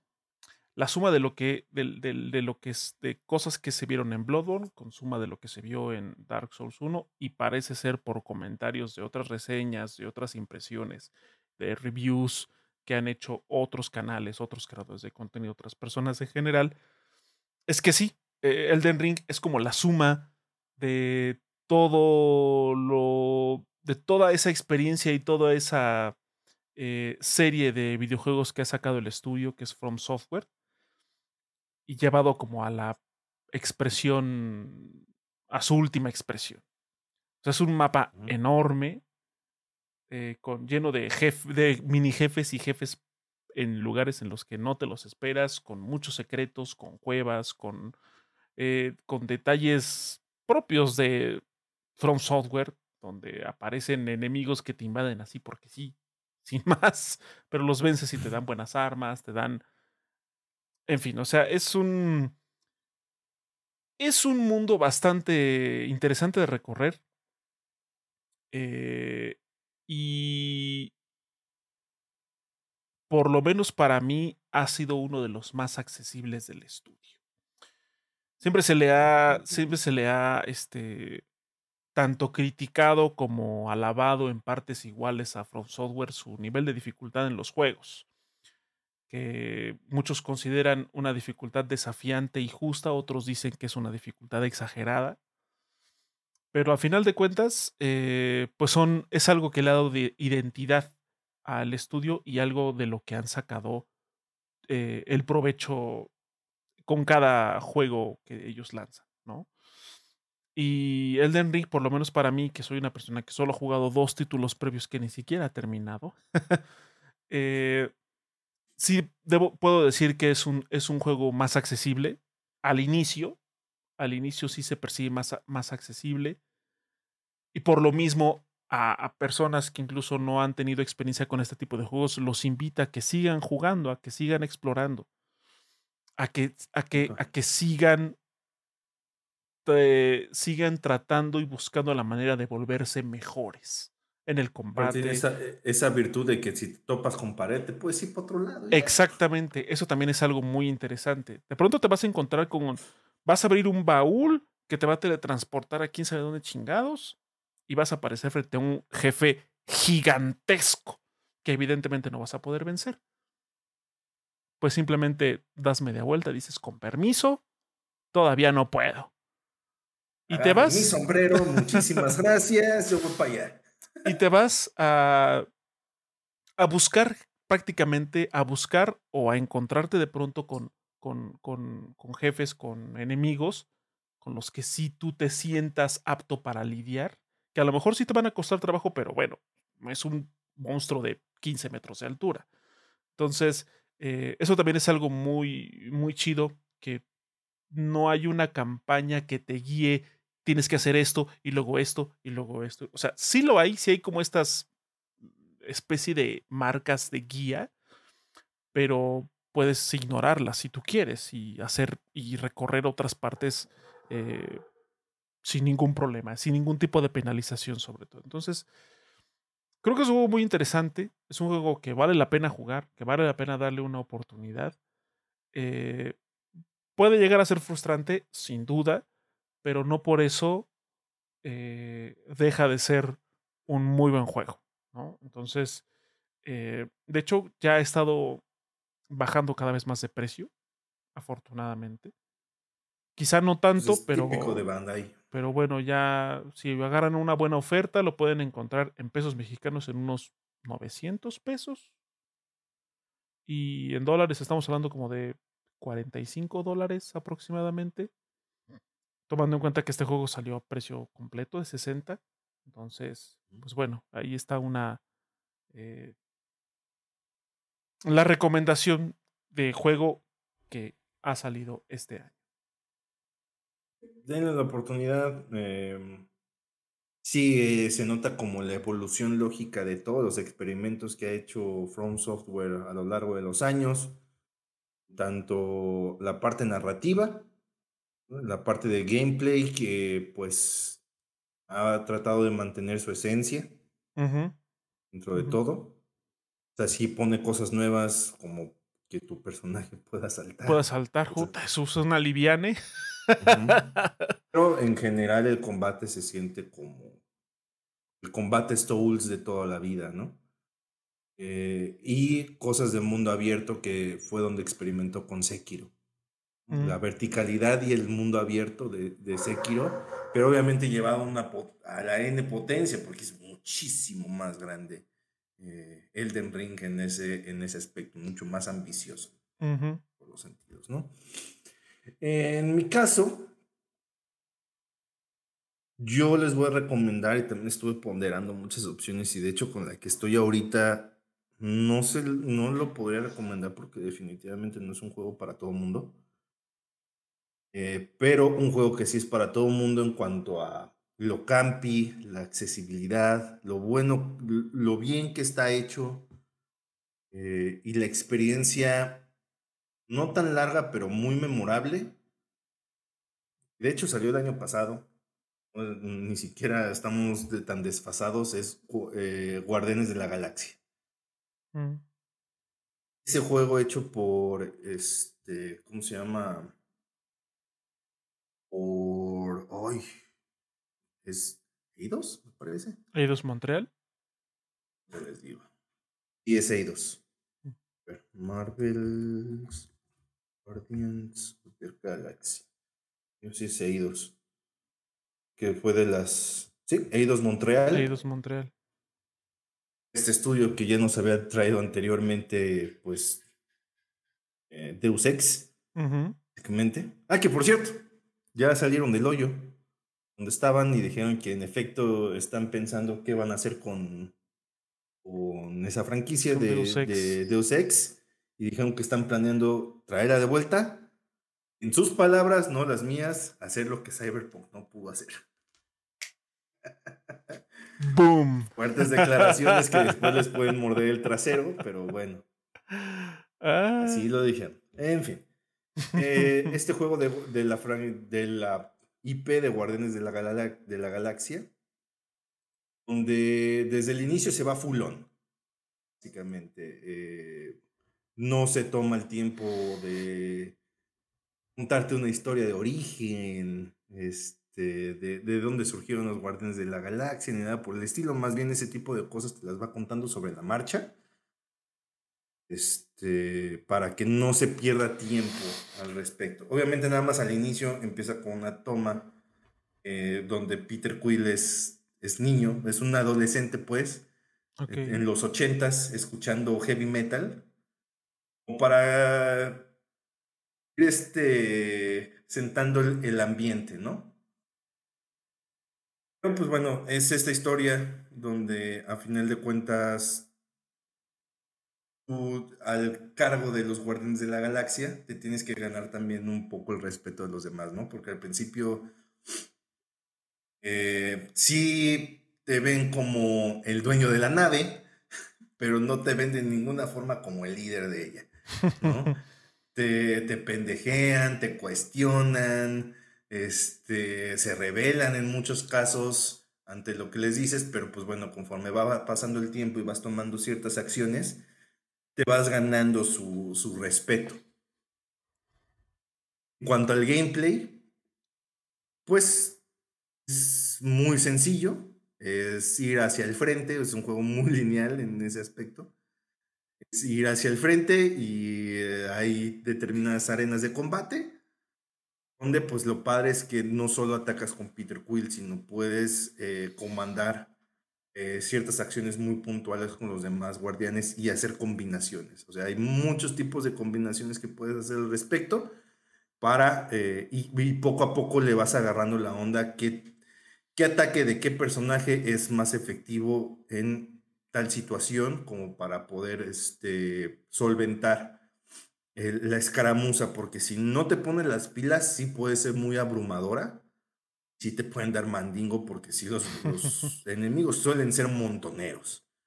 Muy montoneros. Entonces ahí más bien tienes que pensar de una manera un poquito más táctica cómo eh, resolver el, eh, esa escaramuza que pues no te den violín. Básicamente tiene eh, también algunas batallas de jefes bastante padres tiene ese humor de, de Guardianes de la Galaxia que se aprecia. Eso también es lo padre. O sea, sí, sí se tomaron el tiempo para escribirlos bien. No nada más sea puro tirar chiste a lo pendejo, sino que los chistes, el humor, estén en momentos muy particulares, donde causen todo el impacto posible. Y también tiene momentos muy sentimentales. sí, sí, sí, lo sientes, pues. Una trama, sobre todo ahí con, con, Peter Quill, donde eh, pues a lo mejor sí te puedes como reflejar un poquito al respecto, ¿no? Y, poco a poco se empieza a deschongar. La música está increíble, o sea, el soundtrack de ese juego, tanto de la música licenciada que puede tener temas súper chochenteros como eh, I'll Never Give You Up de Rick Roll o Kickstart, My Heart de Motley Crue, eh, cositas así de, ese calibre y la banda sonora hecha exclusivamente para el juego, ¿no? Que es de esta banda em, ficticia llamada Star-Lord, que es de donde Quill toma el nombre, del, porque era la banda que le gustaba de adolescente. Antes de que se lo robaran los Chitawi, básicamente. este, y de ahí toma el nombre y mucho del soundtrack está hecho por esa banda y sobre todo musicaliza momentos muy particulares del, de, la, la historia, ¿no? Hay una escena de, de escape de una como... Es una especie como de estación de los Nova Corps. Momento de salir, eh, ya del final de la escena, está con una canción que se llama No Gods, No Glory, que, eh, pero como anillo al dedo. no mames, está chingón. Chingón, ¿no? Entonces, es un juego que yo le recomiendo encarecidamente. Ahorita todavía está en el servicio de PlayStation este, Plus Plus. Todavía está ahí. Eh, lo pueden descargar. No sé si sigan el Game Pass. Hasta hace poco todavía estaba ahí. Sí, creo que, creo que todavía sigue. Vale totalmente la pena. Y generalmente, pues ya está medio baratón. Sí, también ya no está este tan caro. Pues si le pueden dar, es un juego que no tiene ni una sola microtransacción. Qué ah, bueno. Compran todo el paquete completo, sea lo que sale que les cueste. Los trajes los desbloquean dentro del juego, encontrándolos en, como secretos, básicamente. Y sí, conforme va subiendo, pues ya te van poniendo un nivel de reto un poco más considerable hay muchos cameos de personajes por ahí, de, maneras un poco fuera de lo común. Hay uno de Stan Lee, no como ustedes lo esperan. Eh, también sale Mantis por ahí, sale el perro Cosmo, que es este perro astronauta, que habla como, como ruso. Eh, sale el coleccionista sale, eh, hay un personaje nuevo que tiene mucha relevancia dentro de la historia. Al principio no parece, pero después tiene mucha relevancia, que es este Lady Hellbender. Sale este dragón gigantesco que es Fin Fan Fum. Ah, sí, eh, como carta de amor a los amantes de los cómics, sobre todo de Guardianes de la Galaxia, pero que también toman de, inclusive hacen referencias a las películas. Hay una parte donde sí se maneja muy, muy, muy, muy por encimita la posibilidad del multiverso. Ok. Eh, y hay partes donde inclusive mm, juegan con la parte de las películas, ¿no? Hay una donde sale lo de, ah, Vengadores, este, Assemble, Vengadores Unidos Y se empiezan a burlar de Vengadores, güey. Que es un nombre pedorro, güey. No sería. No sería mejor llamarse Venganza. Entonces, eh, juega con ese tipo de cosas. Y ah, no mames, buen detalle, buen detalle. Eh, y todos los personajes cierta parte tiene su momento para brillar. Obviamente sí se centra mucho en, en Star-Lord, pero todos los personajes brillan en determinados momentos. Hay partes donde se enfocan en Drax y el, la tragedia de por qué a veces es medio, eh, medio retraído por la, la, básicamente matando a su familia. ese drama de que quiere revivir ese momento este, y, poder volver a ver a su familia, ¿no? A su esposa y a su hija. Mm. Toda la parte de, también de Gamora, ¿no? Sobre todo, eh, te dejan ver cómo eh, es amargada como ella sola por lo, la decisión que tuvo que tomar con Nebula, su hermana, a final de cuentas. Que Rocket es así de, de cínico y sarcástico, pues básicamente es un experimento, porque le tocó ver cosas culerísimas y como su mecanismo de defensa, ser un ojete. y esa relación que tiene de super compas con, este, con Groot, que pues básicamente Rocket lo salva de ser un objeto más del coleccionista. Ok. Al final de cuentas, como ya avanzado en la historia, empiezan a funcionar, ya se ven como una familia, ya no nada más se ven como un grupo de, mercenarios, sino como una familia este, que sí, que tiene sus broncas y todo, pero si hay que poner el pecho de las balas por el otro, ahí están. Ok. Entonces ves esa evolución del principio, se mientan la madre por cualquier cosita, a ya ser eh, a ese grupo unido, ¿no? Inclusive ya tienen esa capacidad de, de, completarse los chistes. está chido. O sea, Guardianes de la Galaxia es uno de esos juegos que vale la pena que le den la, la oportunidad. Pero bueno, esas son las recomendaciones. Creo que ya no vale la pena recomendar otra cosa. Ya, sí, ya, ya matamos dos pájaros de un tiro. estaba pensando en hablar de Prey, pero yo creo que me voy a esperar a que Luis la vea. Sí, sí quiero verla, porque hay que hablar de esa poder platicar de ella. Sí. Que sí hay mucha tela de dónde cortar con esa película. Así que, eh, banda, ya nos veríamos la semana que viene. Muchísimas, muchísimas gracias por haber pasado el tiempo con nosotros en este episodio número 52 del Efecto Mandela Podcast. Así es. Esperamos sus comentarios. ¿Qué les pareció? Eh, ¿qué, ¿Qué películas les gustaron? A lo mejor a ustedes sí les gustó ver el Doctor Sexo 2 eh, en el multiverso de la ricura. o este, alguna otra por ahí que se nos haya escapado. Una serie que yo, la verdad, últimamente no he sido tanto de ver series más. yo tampoco. Ya sé, ya sé cuál me, eh, tiene las posibilidades de que me va a gustar y esa veo. Em, porque pues el tiempo es limitado, banda. ¿O qué juego les gusta? A lo mejor ustedes sí han tenido chance como de jugar cosas más nuevas que a nosotros se nos estén escapando. Díganos eh, en los comentarios, nosotros los vamos a leer por ahí. Eh, qué es lo que están esperando. A lo mejor ustedes también tienen un juego por ahí de quizá el año pasado, hace dos años, que valga la pena. Yo estoy ya esperando poder acabar XCOM porque sí le quiero dar la oportunidad a, Yakuza Like a Dragon, porque se ve que ese es de esos juegos que voy a decir, verga, güey. Qué chingón está.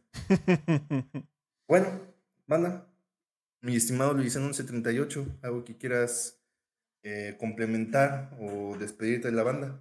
Eh, pues no, ya las recomendaciones, insisto, ya las englobamos. Eh, si tienen oportunidad de ver alguna de las películas que recomendamos en cines, si todavía están en cines, vayan a verla en cines, sin duda. Este. La pena pagar un boleto. vale la pena, vale la pena. Entonces, este, pues nada más eso. Si tienen oportunidad de ir al cine y de encontrar alguna de estas películas que les hemos mencionado, háganlo. De verdad. O si ya está en plataforma de streaming, por ejemplo, en el caso de RRR, que la pueden ver en, Netflix, ahí está. Vean la maldita sea. Échense un clavado de tres horas que se les van a ir así. Sí, pídense algo rico de comer o háganse algo de comer una, o una buena botana que les dure un rato. Y con eso. Y, con eso. O sea, Ahí está. Es una experiencia. es una experiencia, vamos a dejarlo. Es una experiencia. Es una experiencia. bueno, bueno, muchísimas gracias eh, por un episodio más. Nosotros nos vamos. Chao.